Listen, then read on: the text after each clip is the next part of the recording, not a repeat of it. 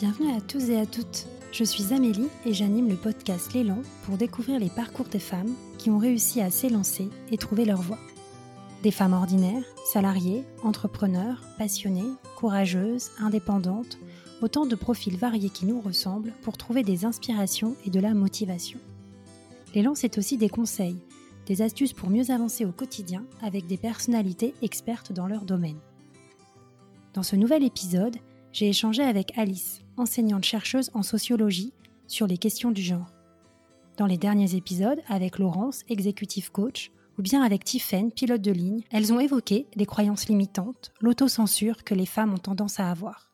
J'ai voulu, grâce à Alice, essayer de comprendre d'où vient cette autocensure et comprendre ensemble ce qu'est la sociologie du genre. Je vous laisse avec ce nouvel épisode. Bonne écoute. Bonjour Alice. Bonjour.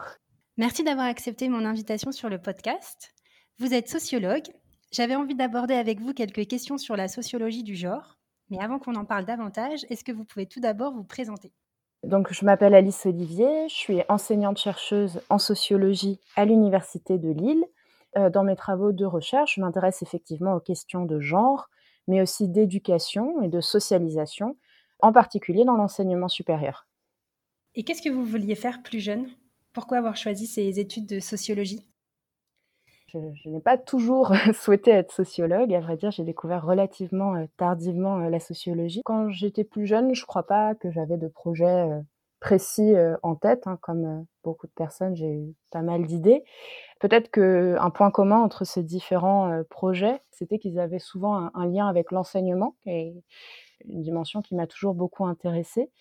Moi, je ne savais pas trop ce que je voulais faire après, après le bac notamment, et en fait, j'ai eu j'ai fait un, cursus assez généraliste en lettres et sciences sociales après le bac, et c'est là que j'ai découvert euh, la sociologie. C'est une discipline que j'ai tout de suite beaucoup aimée, en fait, qui m'a beaucoup intéressée, parce que ça me paraissait donner des outils pour comprendre en fait tout ce qu'on voit tous les jours autour de soi et euh, permettre un petit peu de déconstruire euh, des évidences, de déconstruire des phénomènes qu'on observe et, et d'essayer d'en comprendre un peu les logiques sociales.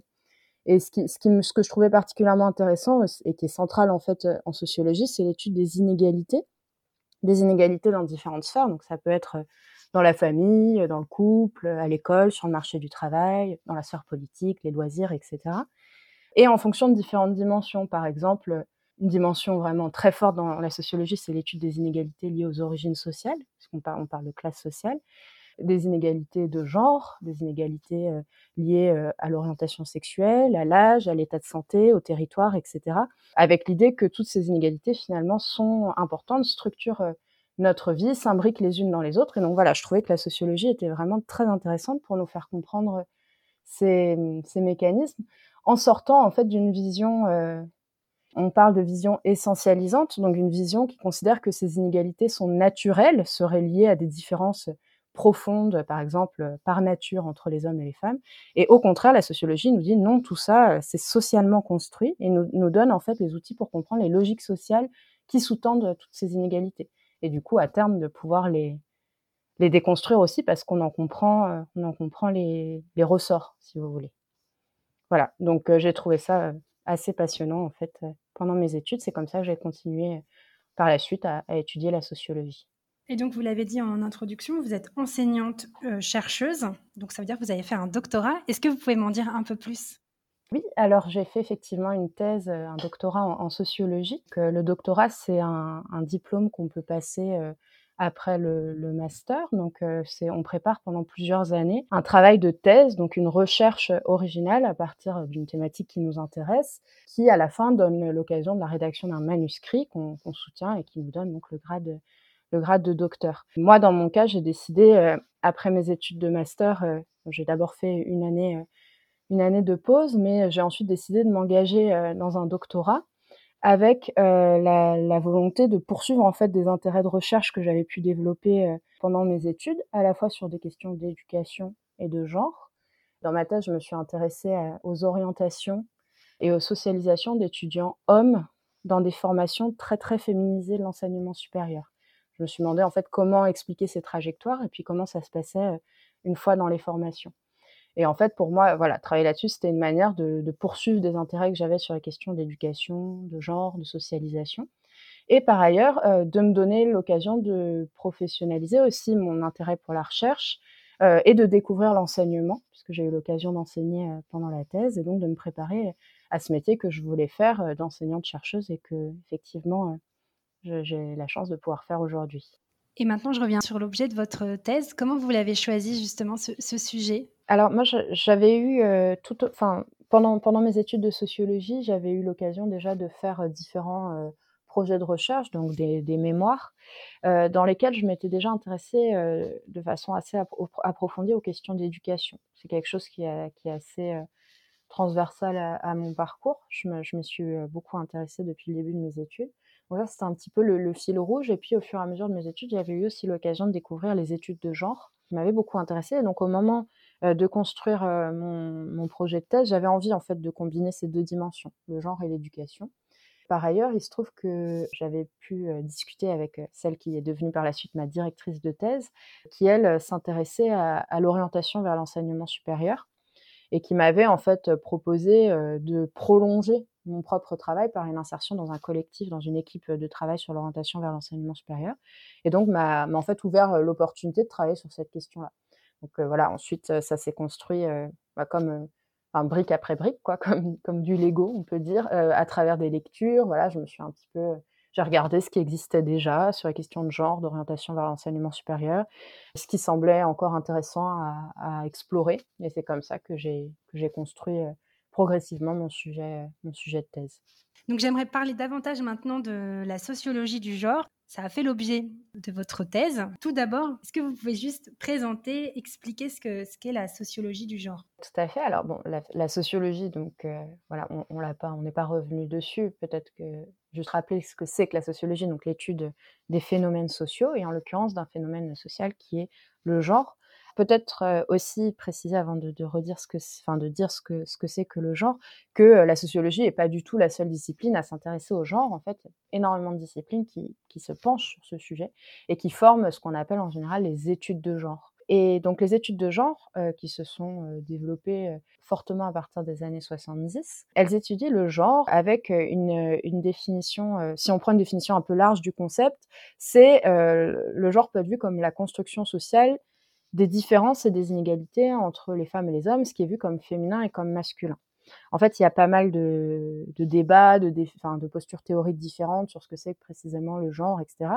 Moi, la définition que j'utilise, c'est une définition qui a été proposée par euh, euh, des sociologues qui s'appellent Laure Bérény, Sébastien Chauvin, Alexandre Jaunet et Anne Revillard, qui nous disent que le genre est un système de bicatégorisation hiérarchisé entre les sexes donc les hommes et les femmes, et entre les valeurs et les représentations qui leur sont associées, c'est-à-dire le féminin et le masculin.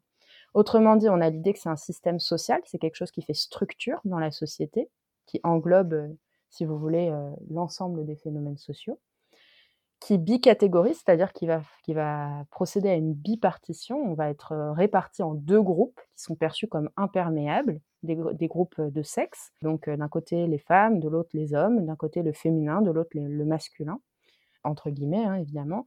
Par ailleurs, ces groupes, ils sont pas seulement considérés comme profondément différents, ils sont considérés comme, ils sont, ils sont construits comme de façon asymétrique, ils sont hiérarchisés, donc largement au profit des hommes et, du masculin.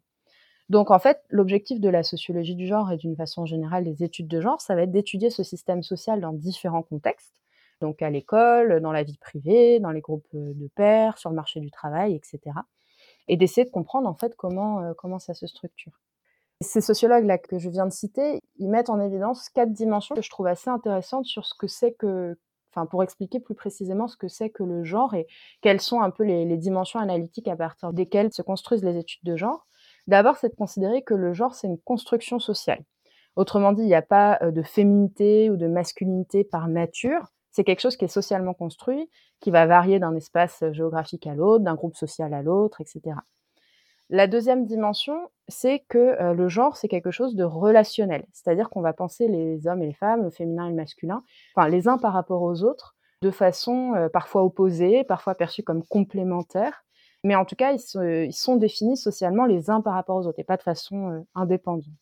La troisième dimension, donc ça renvoie à cette notion de, hiérarchie que j'ai mentionnée, c'est que le genre, les rapports sociaux de sexe, ce sont des rapports de pouvoir, c'est-à-dire qu'il y a il n'y a pas seulement une différence, il y a une asymétrie, des inégalités dans l'accès à des ressources matérielles, des ressources symboliques, euh, qui sont euh, inégalement donc réparties euh, quasi systématiquement en faveur, en faveur des hommes et du masculin. Et enfin, la dernière dimension analytique des études de genre, c'est de se dire qu'on ne peut pas penser le genre tout seul. En fait, il y a d'autres structures sociales qui productrices d'inégalités qui, caractérisent la société, et que tout ça, c'est imbriqué. On peut parler par exemple d'intersectionnalité. Il n'y a pas un grand groupe de femmes et un grand groupe d'hommes en fait, il y a aussi euh, des personnes, enfin voilà, les personnes se différencient aussi en fonction de leur origine sociale, leur parcours euh, euh, migratoire, leur, leur âge, leur état de santé, leur orientation sexuelle, etc. Autrement dit, il faut aussi penser ces choses-là de façon imbriquée. En fait, on, une des idées des études de genre, en tout cas beaucoup dans les travaux, dans les travaux actuels, c'est de se dire que que les groupes de femmes et les groupes d'hommes ne sont pas homogènes, mais doivent aussi être pensés comme, de façon plus complexe, comme imbriqués dans d'autres formes de catégorisation sociale. Et là, vous venez de parler de notions de masculinité et féminité. Donc finalement, ce serait uniquement le fruit d'une construction sociale? Alors effectivement, c'est le c'est le postulat en fait de enfin c'est le c'est ce à partir de quoi partent les études de genre de montrer de vouloir montrer cette dimension socialement construite du féminin et du masculin.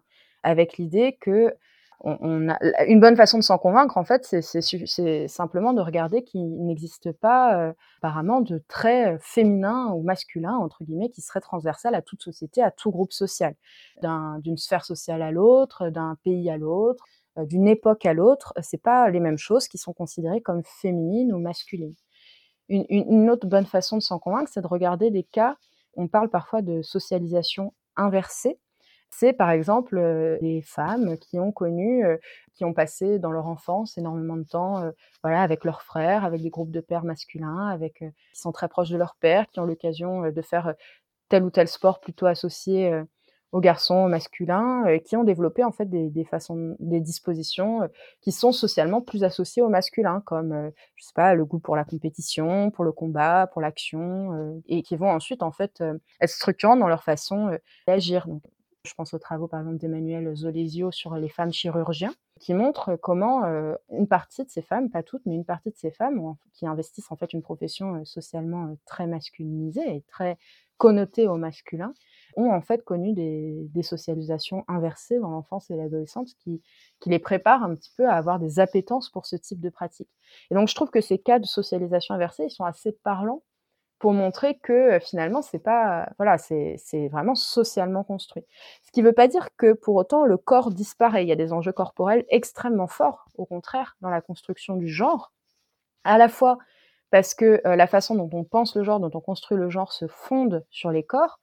Il suffit de voir, par exemple, enfin voilà, il y a beaucoup de travaux qui montrent l'importance, par exemple, euh, de l'assignation d'un sexe à la naissance, des premières règles, de l'entrée dans la sexualité, de la grossesse, de la ménopause, du vieillissement, etc., qui sont autant d'étapes, si vous voulez, qui marquent les corps et qui sont en fait autant de moments de rappel au genre, de construction du genre, de moments où on vit, on expérimente particulièrement à la fois la différenciation et la hiérarchisation entre les groupes de sexe.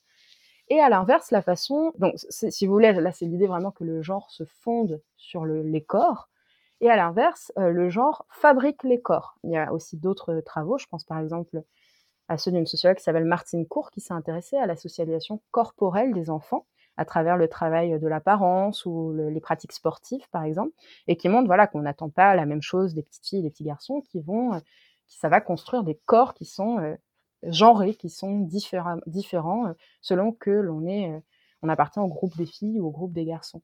Et donc voilà, donc se dire que c'est socialement construit, c'est pas euh, c'est pas pour autant oublier l'existence des corps. Au contraire, c'est c'est se dire que même ces corps participent à cette à cette construction sociale des individus.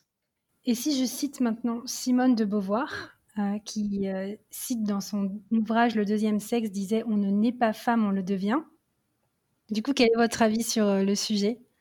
Alors, effectivement, cette phrase, a été beaucoup, beaucoup commentée. C'est une phrase très, très importante de construction, à la fois dans les mouvements féministes et dans, dans les études de genre, qui renvoie en fait notamment à cette, à cette notion de socialisation genrée ou de socialisation sexuée que j'évoquais, qui consiste en fait à dire que on n'est pas femme ou homme, euh, féminin ou masculin par nature, par essence, mais euh, que c'est quelque chose qui est socialement construit par les interactions, par les dans lesquelles, euh, enfin qu'on a tout au long de sa vie, par les relations qu'on a avec les autres, par la façon dont la société est organisée, qui va en fait nous faire devenir ce que la société considère comme être une femme féminin. On pourrait dire aussi d'ailleurs qu'on ne naît pas homme, on le devient aussi, c'est un des, mouvements euh, importants des études de genre euh, dans les années 80-90 qui, qui développe ce qu'on appelle les études sur les masculinités et qui en fait vont sortir d'une vision. En fait, beaucoup de travaux de recherche avaient déjà étudié les hommes, mais en les considérant euh, comme comme des personnes neutres en fait, pas en les considérant comme des hommes en tant que tels, puisque en fait dans, le système dans lequel on est, le, le, masculin a tendance à être considéré comme le neutre. Et en fait, ces études sur les masculinités ont eu pour objectif et ont toujours pour objectif de se d'étudier les hommes et le masculin en tant que construction sociale aussi, et de voir comment aussi on devient un homme et comment, par exemple, ça peut être différent d'un milieu social à l'autre, euh, en fonction de son âge, etc. Donc voilà, cette phrase, elle, est, elle souligne bien en fait cette notion, euh, cette notion de socialisation genrée, et elle peut être complétée par cette idée qu'on ne n'est pas homme non plus, on le devient. Et là, vous venez de le dire, qu'il y a énormément de choses qui vont agir dans cette construction sociale, mais est-ce qu'à l'échelle individuelle, on peut agir sur cette socialisation genrée? Alors, c'est une question euh, qui est effectivement euh, importante parce que c'est toujours la question. Enfin, une fois qu'on a, soulevé euh, des, inégalités, des difficultés, des, constructions sociales, on se demande comment est-ce qu'on peut faire en sorte que ça change, puisque effectivement, on est socialisé à être différents et inégaux en tant que femme et en tant qu'homme. Je dirais qu'il y a plusieurs dimensions. À la fois, à mon avis, et c'est là que je trouve que la sociologie est une discipline vraiment intéressante qui donne beaucoup de ressources en fait. Le fait de prendre conscience d'un certain nombre de choses peut aider à l'échelle individuelle à déconstruire certaines pratiques, certains positionnements, voilà, à se dire peut-être, ok, là je, je, pense comme ça, mais c'est aussi parce que j'ai été socialisée de cette façon depuis ma petite enfance par mes parents, mes amis, mes frères et sœurs, mes enseignants, les médias, etc. Je peux essayer de, de, me détacher un petit peu. À son échelle, on peut aussi essayer d'avoir une, influence qui sera toujours minime à l'échelle individuelle, mais sur son entourage, en, à la fois en, en expliquant ces choses qu'on a pu lire ou voilà entendre, puis en essayant d'agir. Je pense par exemple, que beaucoup de parents essayent aujourd'hui d'avoir une éducation de leurs enfants qui est moins marquée par la dichotomie de genre. Ça peut être aussi, par exemple, moi je vois dans l'enseignement, beaucoup de collègues et moi-même, on essaye de faire en sorte de donner autant la parole ou plus la parole aux femmes qu'aux hommes parce qu'on sait que dans l'espace public, les femmes ont plus de difficultés à obtenir la parole, par exemple. Donc ça peut être voilà des, petites actions à l'échelle individuelle entre guillemets qui euh, cumulées les unes aux autres peuvent, on peut se dire qu'elles peuvent avoir un effet.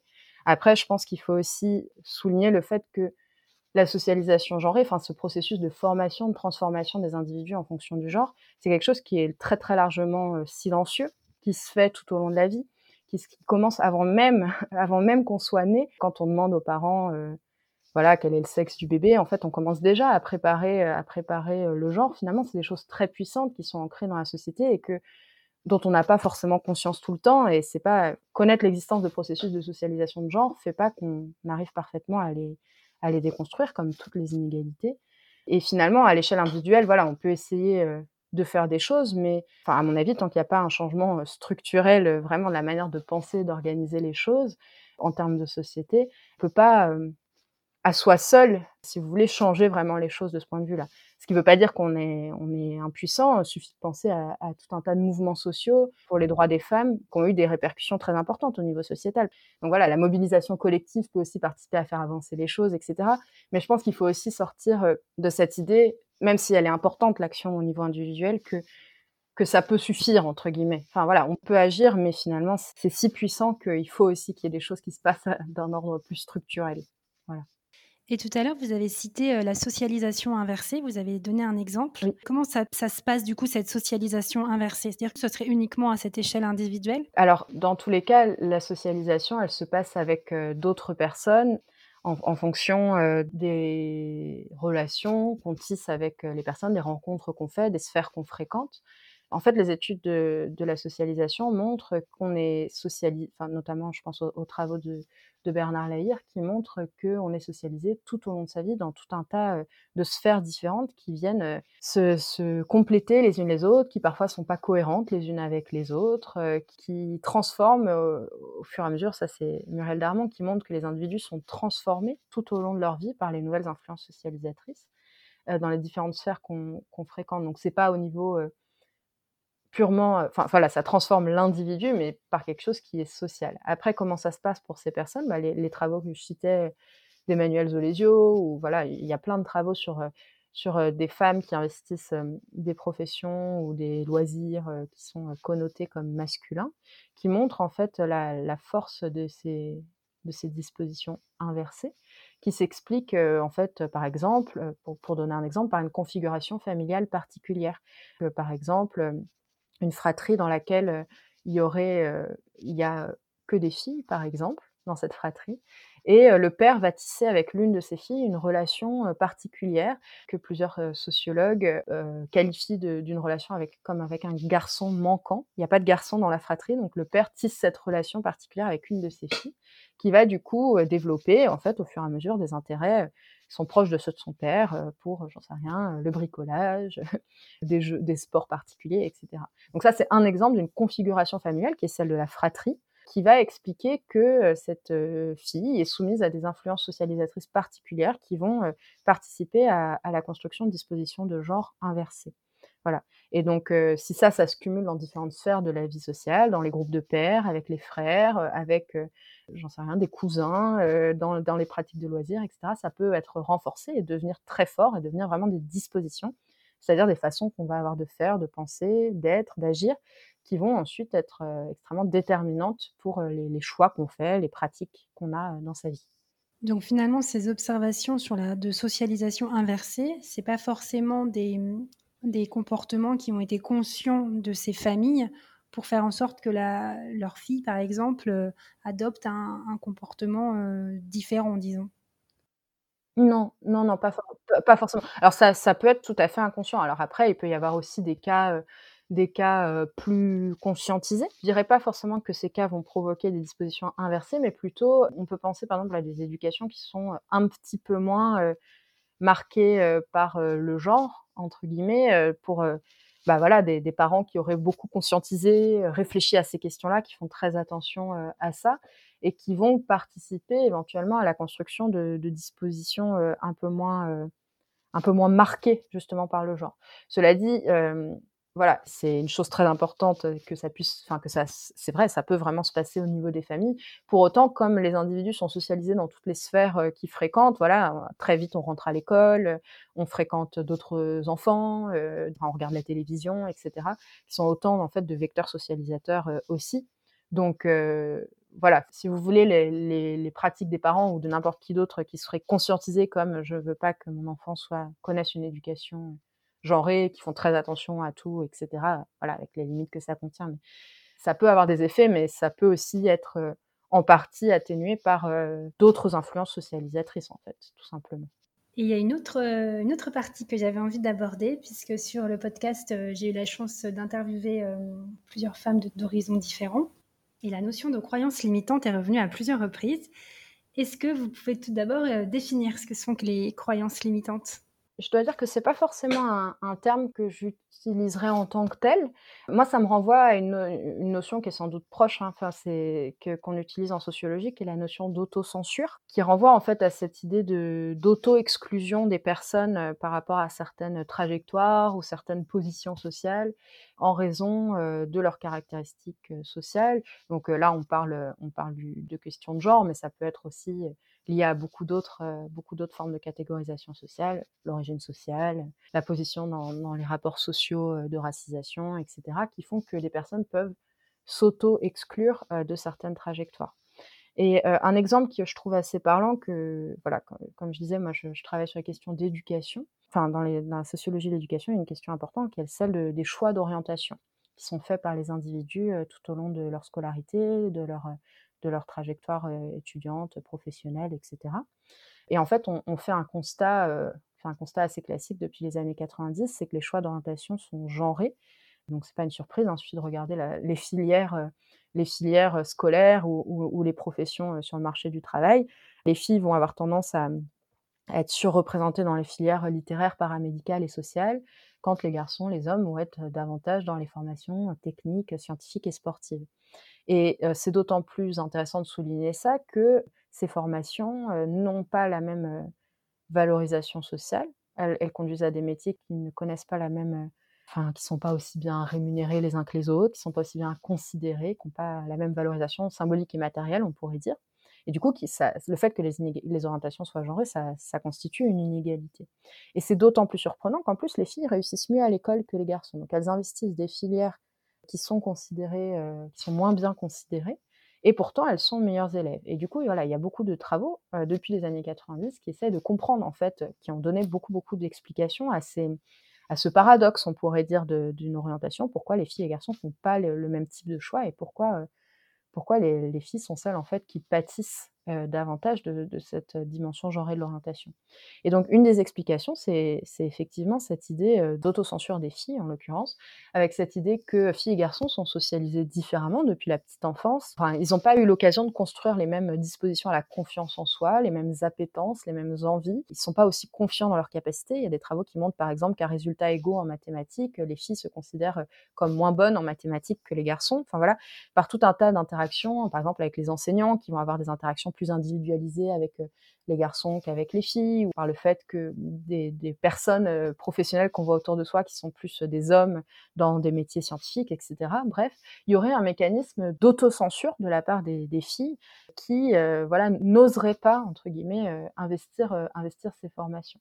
Donc, c'est ça que je vois comme plus proche à cette idée de croyance limitante qui se combine. Les travaux que je mentionne, là, ça renvoie notamment à, à tous les travaux d'une sociologue qui s'appelle Marie Durubella, qui a montré elle aussi qu'en plus de tout ça, en plus de cette dimension d'autocensure, les, femmes auraient finalement rationnellement tendance à s'auto-exclure de certaines filières, notamment parce qu'en fait, elles anticipent les rôles sociaux et familiaux auxquels elles vont être assignées, renvoyées plus tard dans leur vie adulte.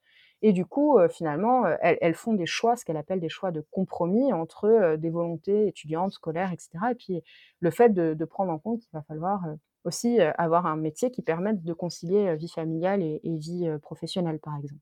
Donc voilà, ce que je peux dire de la question de l'autocensure, ce que je trouverais quand même, enfin ce que je voudrais juste souligner quand même, c'est que ça me paraît important de compléter cette notion d'autocensure, ou pour reprendre le terme que vous utilisez, de croyance limitante, par quelque chose qui, se pense vraiment au niveau de l'individu, en se demandant en fait d'où vient cette autocensure? Parce que ce que je trouve parfois un petit peu dommage dans les notions d'autocensure ou de croyance, c'est que ça renvoie en fait beaucoup à, l'individu en tant que tel. Finalement, ça le responsabilise beaucoup et ça oublie un petit peu le, système. Ou en tout cas, c'est pas ça qui est mis en avant, c'est pas le système qui explique cela qui est mis en avant. Et pourtant, ce système, il est, central. Tout ce que disent hein, ces explications en termes de socialisation genrée, qui font que les personnes s'autocensurent parce qu'elles ont développer des dispositions euh, qui, les conduisent en fait à s'auto-censurer. Mais aussi, au-delà de la socialisation, par exemple, dans, le cas des orientations, il y a vraiment un, accompagnement différent des filles et des garçons dans l'orientation. Les, parents n'envisagent pas les mêmes parcours pour leurs filles et pour leurs fils. Euh, les membres des institutions scolaires qui ne sont pas forcément euh, formés sur les questions de genre vont avoir tendance à entériner, à renforcer les choix sexuels des familles, en encourageant les filles et les garçons à investir différentes filières ils voient moins les filles comme des scientifiques potentiels. Il y a une phrase que je trouve assez parlante de trois sociologues qui s'appellent Marianne Blanchard, Sophie Orange et Arnaud Pierrel, dans un livre dans lequel ils s'intéressent aux, classes préparatoires scientifiques et qui nous disent les filles se censurent parce qu'elles sont censurées. Autrement dit, c'est important de penser certes les choses au niveau individuel, de l'autocensure, mais aussi penser les choses à un niveau plus global, plus structurel, de comment en fait on, fournit aux individus un horizon différent et cette censure, elle est socialement construite aussi. Et c'est, à mon avis, euh, l'intérêt de la sociologie de nous, permet, nous permettre de penser l'articulation de ces différents euh, niveaux. Voilà. Est-ce qu'on est dans une société qui évolue dans un sens où cette autocensure s'estompe progressivement? C'est difficile d'avoir une, vision euh, là-dessus. Je dirais que comme à toute époque historique, il se passe des choses en termes de lutte contre les inégalités, et notamment les inégalités de genre. On peut penser à tout un tas de prises de parole individuelles et collectives qui ont été salutaires de la part de femmes. Là, récemment, peut-être le cas le plus connu, c'est le mouvement MeToo, qui participe en fait à faire entendre la voix des femmes socialement, etc. Et qui peut en fait participer à, faire bouger un petit peu les choses du point de vue des, inégalités de genre et donc voilà par répercussion par ricochet transformer un petit peu la façon dont on pense les choses et dont on, on se projette soi-même et dont les personnes nous, projettent aussi en tant que femme ou en tant qu'homme. Après, euh, à l'heure actuelle, les inégalités de structure euh, sont toujours très fortes, elles restent. Voilà, les femmes et les hommes n'ont pas les mêmes positions dans la société, euh, comme les personnes, en fonction de leur niveau de revenu, de leur niveau de diplôme, n'ont pas les mêmes positions, par exemple. je n'ai pas forcément un discours très optimiste là-dessus, mais je pense en revanche que voilà, il y a des choses qui se construisent progressivement par des mobilisations collectives, par, par la prise de conscience de certains phénomènes et, qui, j'espère, en fait, participent progressivement à faire évoluer les choses. De fait, il y a eu des évolutions massives historiquement. Il suffit de regarder, si je reprends le cas de l'école, la place des filles à l'école qui, en un siècle et demi, au cours du XXe siècle, en gros, ont, ont vraiment acquis une place à l'école et sont aujourd'hui plus nombreuses écolières que, les garçons, là où elles étaient quasiment absentes au, milieu, à la fin du 19e siècle. Donc, il peut y avoir des choses qui évoluent sur le temps long, mais je ne sais pas si ces évolutions sont aujourd'hui suffisamment massives pour qu'on puisse dire que, que cette autocensure ou ces croyances limitantes s'estomperaient vraiment. Et on voit aussi dans notre société, en tout cas, euh, des actions qui sont menées en faveur de l'égalité des sexes. Je vais prendre quelques exemples, euh, notamment euh, la féminisation des noms de métiers, pour certains, pas tous, mais pour certains, et aussi des politiques de quotas, notamment dans les comités de direction, pour s'assurer qu'on ait une parité, en tout cas d'assurer un minimum de parité entre les hommes et les femmes. Quel est votre avis sur le sujet? Est-ce que ce sont vraiment des actions qui vont faire en sorte que cette autocensure, ces croyances limitantes vont diminuer? Je ne suis pas du tout spécialiste de ces questions-là, mais ce que ça m'évoque, et puis des travaux que, j'ai pu lire, c'est peut-être qu'il faut penser les choses sur différents, à différents termes, pourrait-on dire, à court terme et à plus long terme, on, peut dire. C'est-à-dire que à court terme, de fait, on est face à des inégalités de genre, notamment, qu'il faut combattre. Et dans cet objectif, il y a différents outils qui peuvent être intéressants qui peuvent parfois. Enfin voilà, c'est les quotas par exemple, c'est un pis-aller, c'est-à-dire que ça serait mieux qu'on n'ait pas besoin de quotas entre guillemets, euh, mais peut-être que ça peut participer euh, dans l'immédiat à réduire un petit peu euh, à l'échelle d'une entreprise par exemple des, des inégalités ou en tout cas des inégalités dans l'accès à certaines positions. Alors après voilà, je, je connais moins ce, pan-là des travaux. Je, je, sais que les, les politiques d'éducation, les politiques pardon d'égalité en entreprise ont aussi des effets assez limités, voire des effets parfois pervers. Donc, je ne veux pas forcément me, me prononcer là-dessus parce que je, ne connais pas assez. En revanche, je pense, vous parliez de, de, la féminisation des noms de métiers, par exemple. Ça me fait penser à la question de l'écriture inclusive, par exemple, qui est souvent très débattue. Beaucoup de personnes considèrent que, en fait, c'est pas comme ça qu'on va faire changer les choses. Donc, le fait, hein, quand on écrit de, ou quand on parle, de dire, on, on, va pas dire, par exemple, les étudiants, on va dire les étudiantes et les étudiants. Ou à l'écrit, voilà, d'utiliser euh, des signes graphiques qui permettent de, prendre en compte, euh, enfin voilà, d'inclure le féminin aussi dans, l'écriture. Et, beaucoup de personnes euh, sont contre sont contre ce type de d'écriture, voire considèrent que c'est contre-productif, etc. Et, je, voulais juste souligner le fait que euh, bah, j'ai entendu récemment parler euh, par une association qui s'appelle Femmes et Sciences d'une étude qui a été menée par un institut de sondage qui s'intéresse aux effets de l'écriture inclusive sur les, sur, euh, les pratiques et qui montre par exemple que si on demande à des personnes de citer deux écrivains connus, deux écrivains célèbres, il y a seulement 12%, personnes, 12 pardon, des personnes qui vont citer au moins une femme. Et en revanche, si on leur demande de citer deux écrivains ou écrivaines célèbres, il y a deux fois plus, donc 24% des personnes qui citent au moins une femme. Donc ça reste, voilà, c'est pas énorme 24%, mais n'empêche qu'on voit, il semblerait bien qu'il y a un effet en fait de un peu immédiat en fait de ce type de pratique, de légitimation aussi de, de la place de la place des femmes.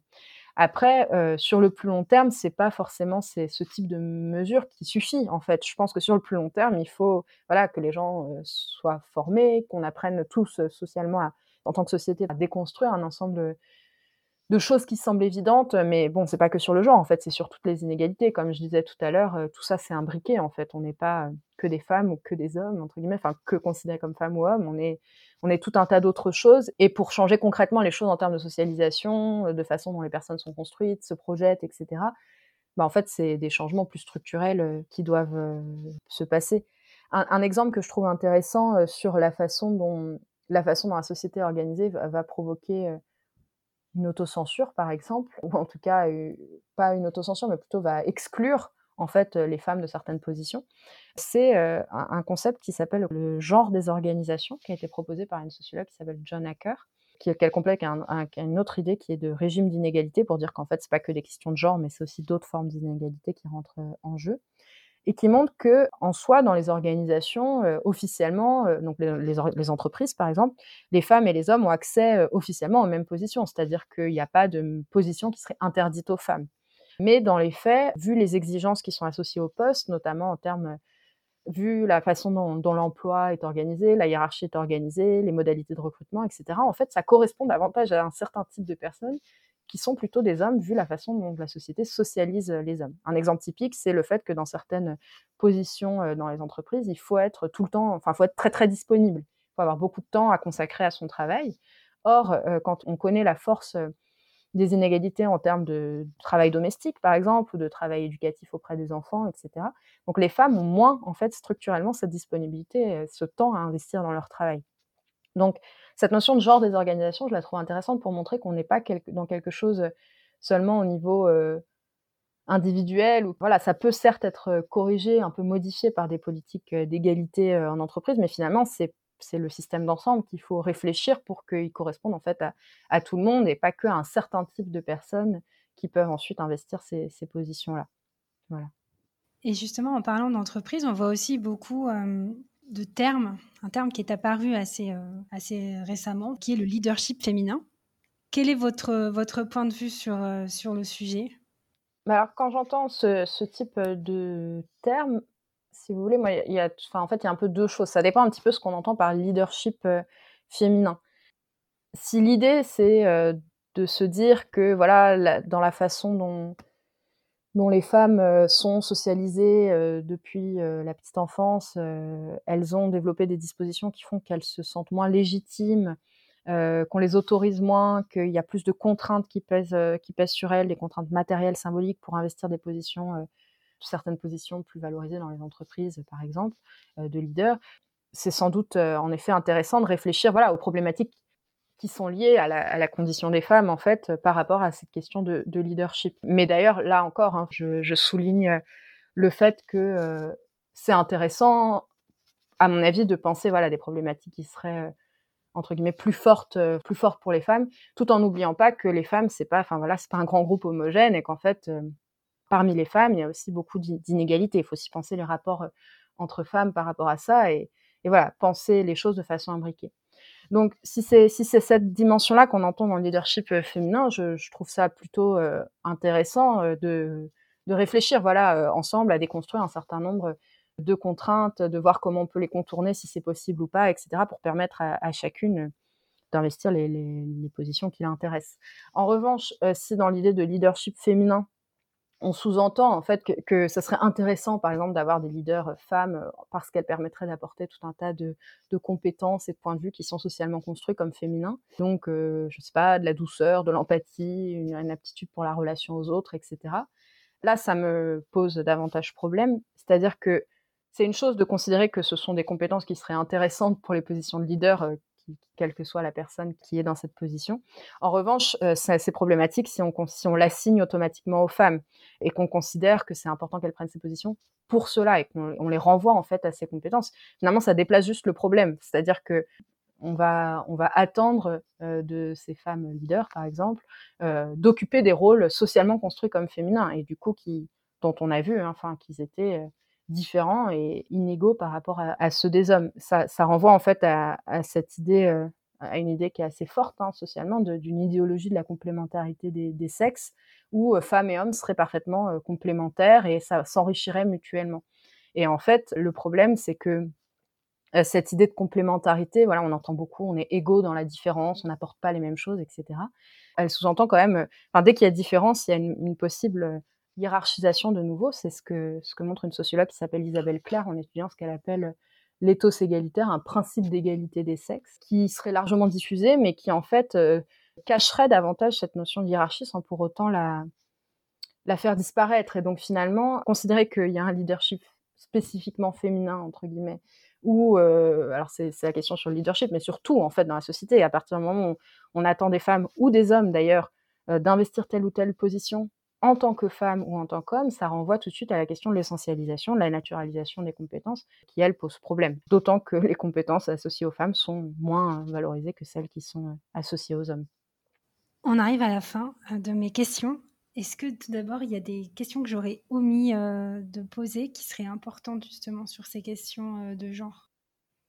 Je pense qu'on a, on a abordé beaucoup de, questions intéressantes. Voilà, j'ai essayé d'insister, je pense que c'est peut-être ce sur quoi je voudrais juste insister pour finir, sur à la fois l'importance que je vois à une étude vraiment des groupes de sexe et de ce qui, des valeurs qui leur sont associées en tant que telles, mais l'importance qu'il y a aussi à pas oublier tout le reste en fait. Et donc notamment toutes les autres formes, formes de, rapports sociaux, en fait, et, de considérer notamment que c'est pas la même chose d'être une femme très diplômée, perçue comme blanche, en, situation de validité, voilà, n'étant pas en situation de handicap, etc., par rapport à, la situation d'autres femmes plus précaires ou qui ont connu un parcours migratoire, par exemple, etc. Donc voilà, c'est peut-être sur ça on, en a un peu discuté, mais, mais voilà, que je voudrais quand même réinsister sur l'importance que je trouve voilà, d'allier ces deux choses, de penser le genre euh, en tant que tel, mais de jamais oublier que le genre est un système social imbriqué dans d'autres formes de rapports sociaux qui, structurent, qui différencient et qui hiérarchisent les individus. Et donc pour conclure, parce qu'on vous avez évoqué beaucoup de noms de sociologues et d'études, est-ce que vous pourriez recommander quelques un article ou quelques livres pour des personnes qui ne sont pas sociologues mais qui voudraient s'intéresser davantage à, ces questions de genre? Alors, euh, peut-être plutôt qu'un livre ou, des articles, je vais me permettre de recommander euh, un autre podcast. Un podcast qui s'appelle Un podcast à soi, qui est diffusé sur Arte Radio, qui est, qui est fait par une personne qui s'appelle Charlotte Bien-Aimée une fois par mois dans laquelle elle aborde en fait euh, des questions de genre, de féminisme, de relations femmes-hommes, d'égalité femmes-hommes, etc. Avec euh, tout un tas de thématiques. Donc euh, je pense qu'il y a aujourd'hui, je sais pas, peut-être 25 épisodes ou quelque chose comme ça. Donc la sexualité, l'éducation, la famille, le travail, le militantisme, l'écologie, etc. Les violences. voilà, beaucoup de thématiques liées aux études de genre qu'elle aborde avec voilà, elle fait tout un tas de recherches en interrogeant des, chercheurs, des chercheuses justement, aussi des personnes concernées par la thématique, en, mobilisant des extraits de textes euh, qu'elle fait lire, euh, voilà, par des comédiens et des comédiennes sur euh, la thématique. Et je trouve moi très riche. j'ai appris énormément de choses en écoutant ce podcast qui me semble à la fois très riche et facile d'accès, quel que soit l'intérêt des personnes ou leur niveau. voilà, est-ce qu'elles ont déjà beaucoup lu sur les études de genre ou pas, par exemple, beaucoup entendu de choses ou pas? À mon avis, c'est un podcast qui est tout à fait accessible à, tout le monde en fait et qui, peut vraiment euh, apporter des, éléments intéressants. Bah, très bien, merci beaucoup Alice pour votre temps aujourd'hui. Merci beaucoup à vous. Merci, au revoir. Au revoir. Merci d'avoir écouté ce nouvel épisode. J'espère que vous en avez appris davantage sur la sociologie du genre. Alice a cité plusieurs sociologues au cours de l'épisode et vous trouverez bien sûr dans les notes quelques ressources complémentaires, les travaux d'Alice et ses axes de recherche, le podcast Un podcast à soi qu'Alice a cité, qui aborde les questions de genre, de féminisme, d'égalité entre les femmes et les hommes. Enfin, quelques articles ou livres pour aller plus loin sur ces thématiques. Encore merci d'avoir écouté ce nouvel épisode. Si vous avez apprécié, n'hésitez pas à noter, à partager, à commenter pour donner un nouvel élan au podcast. À bientôt.